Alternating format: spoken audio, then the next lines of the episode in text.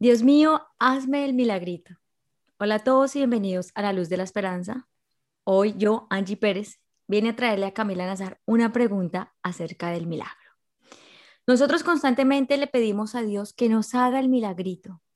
El milagrito de traernos plata, el milagrito de sanarnos al enfermo, el milagrito de el milagrito a mí me ha pasado de pedirle que me pase ese examen por el que no estudié, y así pasamos como que todo el tiempo pidiéndole a Dios un milagrito y nosotros sin hacer nada.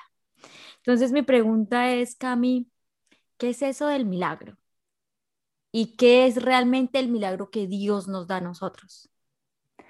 Hola, mi Angie, y hola para todas las personas que nos escuchan. Me encanta cómo me lo preguntaste, me da, me da risa, pero es que es tan, tan cierto la forma como lo dices, porque así lo pedimos a Dios, ¿verdad? O sea, nosotros pedimos eh, por favor, que me salga este trabajo, que me salga la oportunidad, que me llegue la platica, que me llegue. Queremos de alguna manera que Dios obre a través de nosotros, ¿cierto? Casi como que asume eh, mis roles, trabaja por mí un ratico y más bien que cuando ya esté todo organizadito me dice si yo vengo y ya está todo genial, ¿verdad? Bueno, para definir el milagro tenemos que nuevamente pararnos y definir desde dónde estamos apreciando el milagro, ¿verdad? Entonces, un lugar desde donde nosotros nos paramos para mirar el milagro es precisamente a través de los ojos del mundo, como siempre lo decimos. Cuando yo miro los milagros y cuando yo entiendo los milagros desde los ojos del mundo, básicamente, yo estoy pensando que em, lo más importante que hay en la vida, la riqueza máxima que hay en la vida son las cosas que me ofrece el mundo. Es decir, en términos Económicos, en cosas materiales, en cosas que me produzcan éxito o reconocimiento, como por ejemplo un trabajo, en cosas que me generen placer, como por ejemplo una buena relación de pareja o un hijo, etcétera, etcétera, etcétera, ¿verdad? Entonces, si yo veo el mundo así y si yo entiendo los milagros de esta manera, pues básicamente yo voy a pedir cosas que sean de esa misma cualidad, ¿verdad? Al final, todo son cosas lo que yo estoy pidiendo. Entonces, esta es una forma en la que nosotros denominamos los milagros. La mayoría de la gente entiende que los milagros son este tipo de cosas, pero estas cosas en realidad no son milagros. ¿sí? Este tipo de cosas simplemente son deseos que yo tengo y eh, que yo pongo toda mi energía mental em, y, y, hincho mi corazón de este deseo y creo un sueño y una añoranza de que ojalá esto llegue y ojalá esto suceda. ¿Cuál es mi nivel de participación en esto? Más bien poca, ¿cierto? ¿Cuál es el nivel de participación que yo estoy pidiendo de Dios? Toda, ¿verdad? Entonces, bueno, esta es la mirada del milagro desde la identificación que nosotros hacemos con las cosas del mundo. Pero está la otra mirada, que es la mirada en donde nosotros nos identificamos con el espíritu. Es, es como ver a través de los ojos del alma. Si a través de este nivel de percepción yo me pregunto, bueno, ¿qué es el milagro? ¿El espíritu con qué se puede identificar? Pues con lo que es de la misma cualidad de él mismo, ¿verdad? Entonces seguramente si yo pido algo, esto que yo voy a pedir tiene que ver con lo que es de la cualidad del espíritu, con lo que es sutil, con lo que es claro, con lo que es organizado, con lo que tiene un alto nivel de comprensión, con lo que es honesto, con lo que es amoroso, con lo que es expansivo, con lo que es generoso. Cada vez que yo pido un milagro desde mi alma, estoy pidiendo a Dios que opere en mí, ¿sí? Eh, o, que, o que se presente en mi vida, que se materialice en mi vida, pero a través de estas condiciones que no son materiales, que son sutiles, que son invisibles para los ojos del mundo, pero que son inmensas para los ojos del alma. Entonces, em, pedir un milagro de esta manera implica hacer también un, uso del lenguaje distinto. Entonces, en lugar de, Dios mío, por favor, mándame la plática que me hace falta para pagar las culebras, como dicen en Colombia, mándame la plática que me hace falta para pagar esas deudas que tengo, ¿cierto? Ese sería el milagro desde los ojos del mundo. El milagro pedido desde los ojos del Espíritu diría algo así como, Señor, yo te pido el favor de, que de que pongas ante mí oportunidades o circunstancias a través de las cuales yo pueda eh, alcanzar esta plata que yo necesito, ¿sí? Entonces, yo ya no estoy pidiendo el, dinero contante y sonante, sino que yo estoy pidiendo es, es la oportunidad, ¿sí? Estoy pidiendo es que, se, que, hayan estas casualidades que nosotros eh, todos vivimos en la vida de alguna manera, que se alineen los astros, como decimos también, ¿cierto? Que se alineen los astros para que las cosas se me den de la manera que se me tengan que dar, para que luego yo pueda hacer buen uso de esa oportunidad y yo conseguirme esa platica que necesito.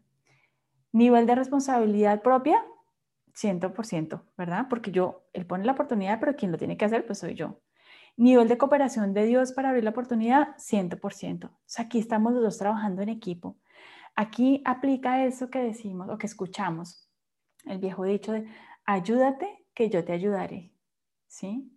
Entonces, oriéntate tú en una posición de responsabilidad.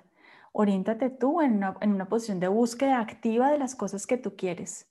Búscalo, eso que tú necesitas, dando lo mejor que tú puedas de las formas posibles.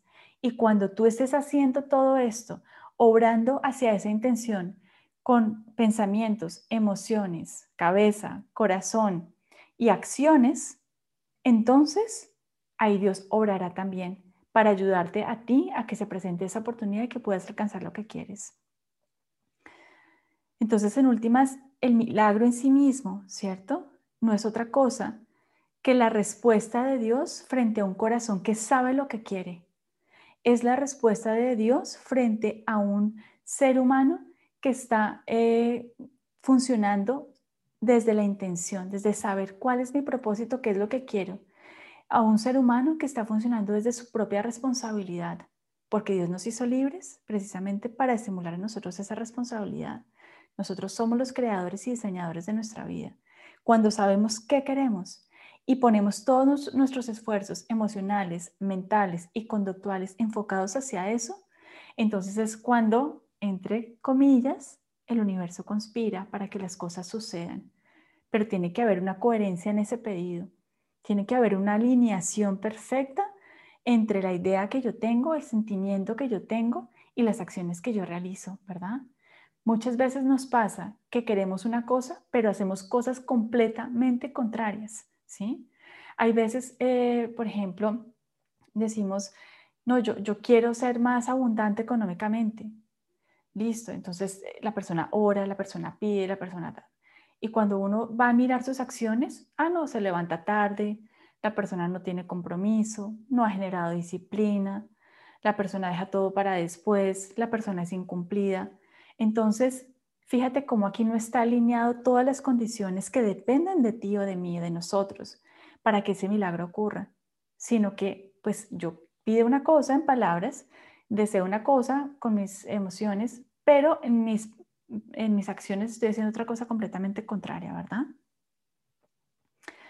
Hay otro nivel de comprensión del milagro, ¿sí?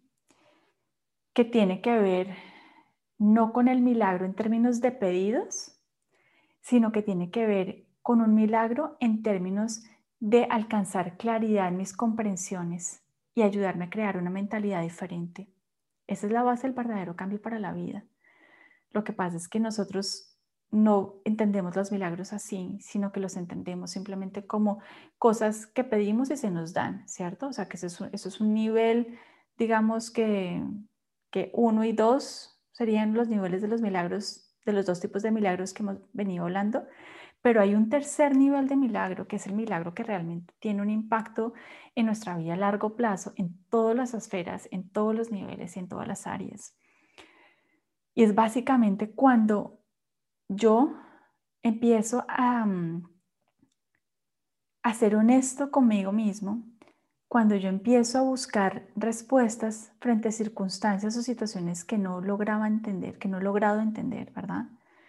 Y cuando, producto de un momento de meditación profunda en esa circunstancia o de reflexión, digámoslo, porque hay gente que dice, Camila, yo no sé meditar, y yo le digo, no te preocupes, pero puedes reflexionar, ¿verdad?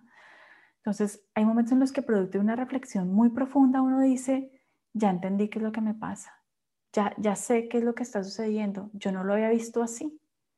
Dios mío, creo que, creo que ahora esta claridad que tengo me hace ver las cosas tan diferentes, que ahora yo puedo hacer cosas distintas porque ahora lo veo.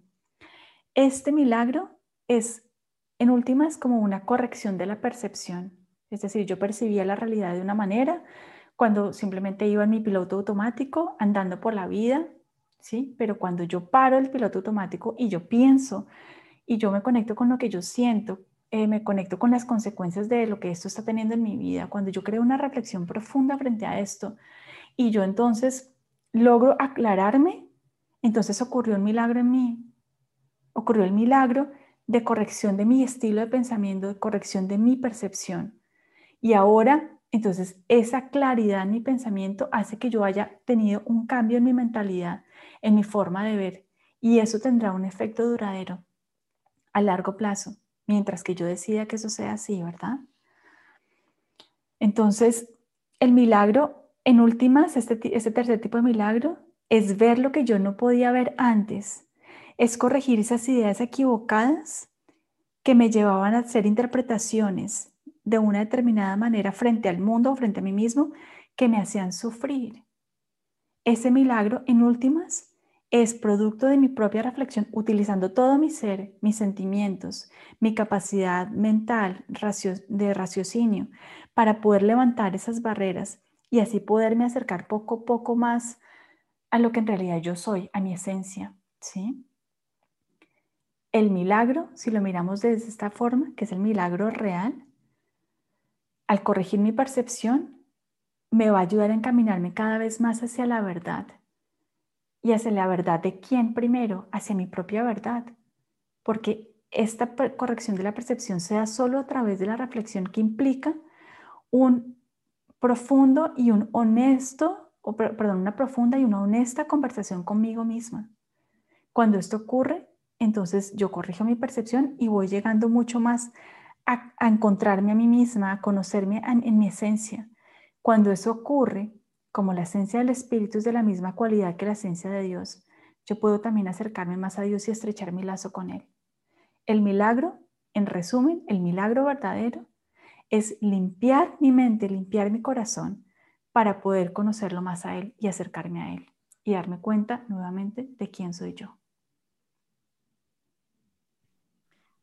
Bueno, muy lindo lo que dices, es como corregir la percepción por medio del entendimiento. Ese fue mi resumen, básicamente. O sea, cada vez que yo entiendo algo, que es lo que siempre te comparto, como cuando yo entiendo, entonces ahí uno ya empieza como a aplicar eso a su vida diaria, ¿verdad, Cami?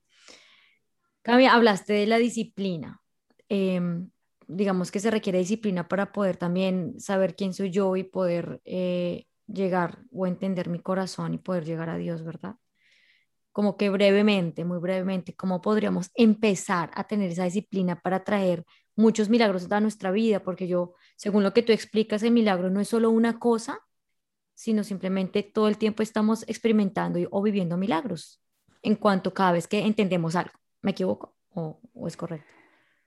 Sí, mi Entonces, aquí hemos hablado de tres tipos de milagros, ¿verdad? Entonces, los milagros en los que yo pido cosas y espero que me den las cosas, pues ahí digamos que el nivel de comprensión y esfuerzo propio y de utilización de todos mis recursos para que las cosas ocurran como yo quiero, pues más bien poco, ¿verdad? En, en los siguientes dos tipos de milagros, claro, el raciocinio y también la emoción, el conectarme honestamente conmigo misma, en vez de negar lo que yo siento, sino conectarme conmigo misma desde la honestidad Em, ¿Y por qué hablo de la emoción? Porque cada vez que nosotros queremos hacer una reflexión profunda orientada a un cambio es porque no nos estamos sintiendo bien. Cuando nos sentimos maravillosamente, muchas veces el nivel de reflexión es muy poco porque hay, hay, hay un nivel de satisfacción que hace que uno más bien quiera mantenerse así. Pero cuando uno se siente mal es cuando uno busca hacer la reflexión para entonces eh, entender cosas diferentes y que haya un cambio verdadero, ¿cierto? Entonces, en términos de la disciplina, la disciplina en el audio, ah, eh, en este audio yo la, yo la mencioné cuando yo decía, bueno, cuando yo le pido a Dios de cabeza, corazón, acciones en todo mi ser, ¿cierto?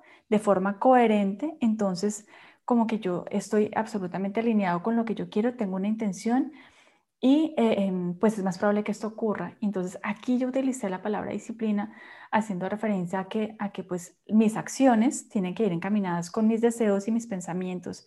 Y se requiere disciplina para que eso esté alineado y no esté cada cosa por su parte, ¿verdad?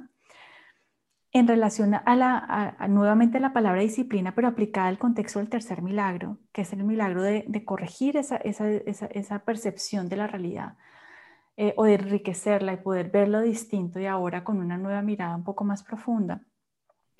La disciplina allí es distinta, ya no es de las acciones, sino que es del pensamiento. Es, es una disciplina que me lleve a mí a estar observándome, ¿cierto? En mi vida, a estar observando cómo me siento con respecto a esto, a observar si yo siento que hay alguna disonancia dentro de mí. Uno lo sabe cuando uno siente que uno está hablando alguna cosa, pero que uno está haciendo otra y uno siente como una pequeña incomodidad. La disciplina actúa en estar todo el tiempo observándome y ser consciente de cómo estoy, estar chequeándome, ¿cierto? Entonces, si hay esa disonancia, el ser disciplinado en chequear esa disonancia me ayuda a mí entonces a llevarme a través de la disciplina a hacer una reflexión honesta, a encontrarme conmigo misma. Y entonces al encontrarme conmigo misma y tener, procurar unos espacios de meditación o de reflexión, entonces es mucho más probable que yo pueda ver qué es lo que hay, qué es lo que hay en la situación o qué es lo que hay en mí que no me permite tener gozo en esta situación, ¿cierto? Mirar las cosas de una forma más amplia y así corregir esa, esa, forma en la que yo estoy percibiendo las circunstancias. ¿Por qué lo pongo como un, o por qué lo deposito como en una acción de la persona? Porque resulta que nosotros, si nosotros no nos sentimos bien con algo, no es porque ese algo externo esté mal, es porque aquí yo quiero apelar al concepto de responsabilidad a cada quien, es porque quizás yo estoy percibiendo esta circunstancia de esta manera y eso hace que yo sufra, que no se sienta bien. Entonces, quien debe chequear el, cómo se está percibiendo la circunstancia, pues es cada quien, eso requiere eh, disciplina. Eso básicamente es lo que hacemos cuando vamos a meditar, eso básicamente es lo que hacemos cuando los católicos, por ejemplo, van y se confiesan, es chequearse, hacer un examen de conciencia, ¿cierto? Eh, de forma muy honesta para, para poder entonces ver lo que yo no veía antes y poderme entonces zafar em, de esa, de esa situación que me tiene enganchado emocionalmente y que no me permite sentirme a gusto, ¿verdad? Cami, muchas, muchísimas gracias. Eh, si alguien quiere eh, hacerle alguna pregunta en particular a Camila, la pueden encontrar en info arroba camilanazar.com, nazar con doble S, o pueden entrar a su página en www.camilanazar.com. Muchísimas gracias a todos por escucharnos, muchísimas gracias a ti, Cami. Y bueno, y, y hay que decir cómo también te pueden eh, contactar a ti, porque tú también tienes tu, tu Instagram. a mí me pueden encontrar en arroba descomplícate raya el piso podcast. Y bueno, gracias Cami por recordármelo y nos vemos en un próximo capítulo. Que estén bien todos. Chao. Chao.